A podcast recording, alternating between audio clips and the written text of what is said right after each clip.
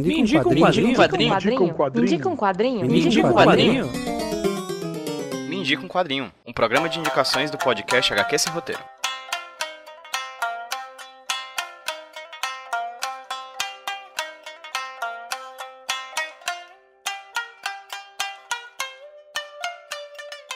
E aí, pessoal, beleza? Aqui quem tá falando com vocês é o Pedro, trazendo pra vocês mais um Indica um Quadrinho, podcast de indicações aqui do HQ Sem Roteiro Podcast. E quem indica hoje um quadrinho pra vocês vai ser um cara que eu conheço há um tempão, por causa da oficina de quadrinhos do UFC, projeto que eu orgulhosamente faço parte desde 2009 como professor de roteiro. E eu convidei o Álvaro, que é ouvinte assíduo aqui do HQ Sem Roteiro, pra falar sobre um quadrinho que ele estava afim de falar. No caso, só para falar rapidinho a história por trás dessa indicação, eu fiz um vídeo lá pro Instagram do HQ Esse Roteiro. Se você não segue, fica aí a dica, Esse Roteiro. Eu fiz um vídeo de unboxing, assim como vários outros vídeos de unboxing que eu faço das HQs que eu recebo aqui em casa diretamente das editoras. Eu recebi um pacote da Pipoca e Nankin, e um dos quadrinhos que chegou aqui em casa foi Chame 100 Canções do Mundo Flutuante da dupla Guilherme Petreca e Thiago Minamisawa. Eu postei isso nos meus stories e, coincidentemente, o Álvaro veio mandar mensagem para mim dizendo, dizendo que ele, coincidentemente, também tinha comprado esse quadrinho alguns dias antes desse meu stories ir lá pro Instagram do HQ Esse Roteiro. E eu disse, cara, se tu curtir, vamos chegar lá junto no HQ Esse Roteiro, vamos chegar lá no Midi Quadrinho e falar um pouquinho sobre ele. E ele topou, e aqui é a indicação do Álvaro Oliveira, meu brother, falando sobre 100 Canções do Mundo Flutuante. Eu li também, gostei muito do quadrinho e gostaria só de, antes mesmo do Álvaro falar, enfatizar, enfatizar uma coisa que me chamou muita atenção, que são os extras da HQ. Além do quadrinho ser muito bacana, o Álvaro vai falar mais sobre ela, eu recomendo que vocês dediquem, quando vocês estiverem com a HQ em mãos, a se aprofundar um pouco nos textos além da própria HQ. A edição teve o cuidado de trazer vários pesquisadores, não somente da cultura japonesa, mas especificamente da música daquele país, falando especificamente sobre a história por trás de cada um dos detalhes que ludicamente o Petreca e o Minamisawa trazem dentro de Shamisen. Então, sem mais delongas, eu já falei até demais, eu queria agradecer enormemente ao Álvaro pela participação, pela audiência e agradecer a vocês que ouvem a gente aqui no HQ Esse Roteiro também, a audiência de sempre, a audiência fiel, tanto dos programas de indicações no Medico Quadrinho, quanto dos programas de bate-papo e entrevista lá do HQ Sem Roteiro. É por causa de vocês que eu faço esse podcast, eu sou muito orgulhoso de contar com vocês na audiência. Mas sem mais delongas, vamos agora para a indicação do Álvaro. Álvaro, meu bom, muitíssimo obrigado pela sua participação aqui no feed do HQ Esse Roteiro e, por favor,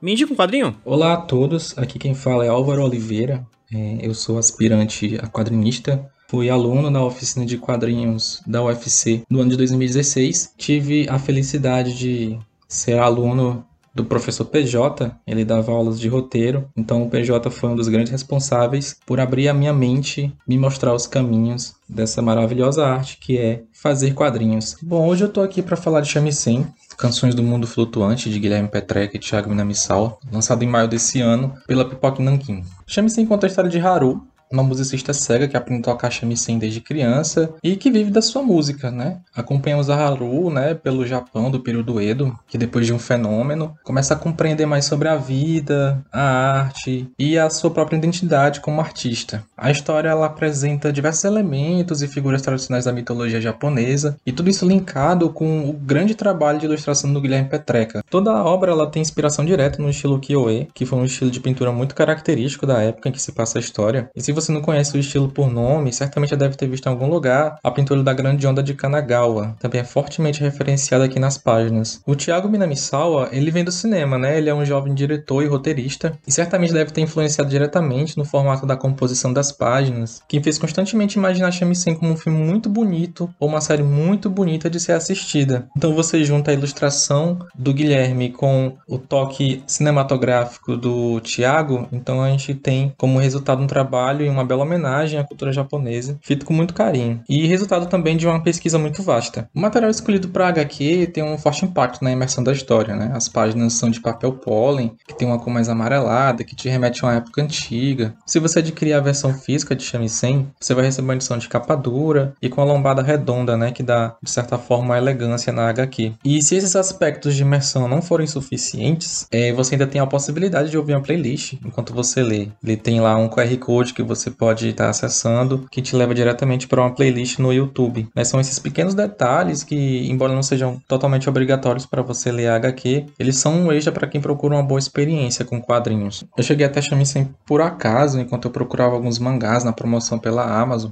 das recomendações via capa de Shamisen e me chamou a atenção de cara. Eu achei que fosse até outro mangá, mas para minha surpresa era um HQ nacional. Só isso foi suficiente para eu confirmar minha compra, né? Quando eu recebi em mãos, senti que realmente era um trabalho bem especial, quando de fato eu li, minhas expectativas foram bem atendidas. É uma história simples, mas em poucos balões ela te convida para uma reflexão sobre tudo, né? Foi uma leitura que me esclareceu bastante e fez eu me sentir melhor como artista, e eu acredito que qualquer artista que leia Shamisen possa também sentir esse abraço. Você pode encontrar Shamisen à venda pela Amazon, que foi por onde eu adquiri. Eu acredito que seja o meio mais fácil também. Lá você vai encontrar tanto a versão física quanto a versão digital. E fica aqui a, a indicação. E espero que quem chegar até Shamisen tenha as mesmas boas sensações que eu tive. Quero deixar aqui também o meu agradecimento ao PJ pelo convite. Para mim foi muito especial fazer essa participação. E para finalizar, eu quero deixar um jabá, não meu, mas de um projeto que eu, que eu participei. No começo do ano eu fui convidado para fazer parte de um projeto de animação. Nesse projeto de animação eu fui responsável por fazer o concept da protagonista e também os storyboards, que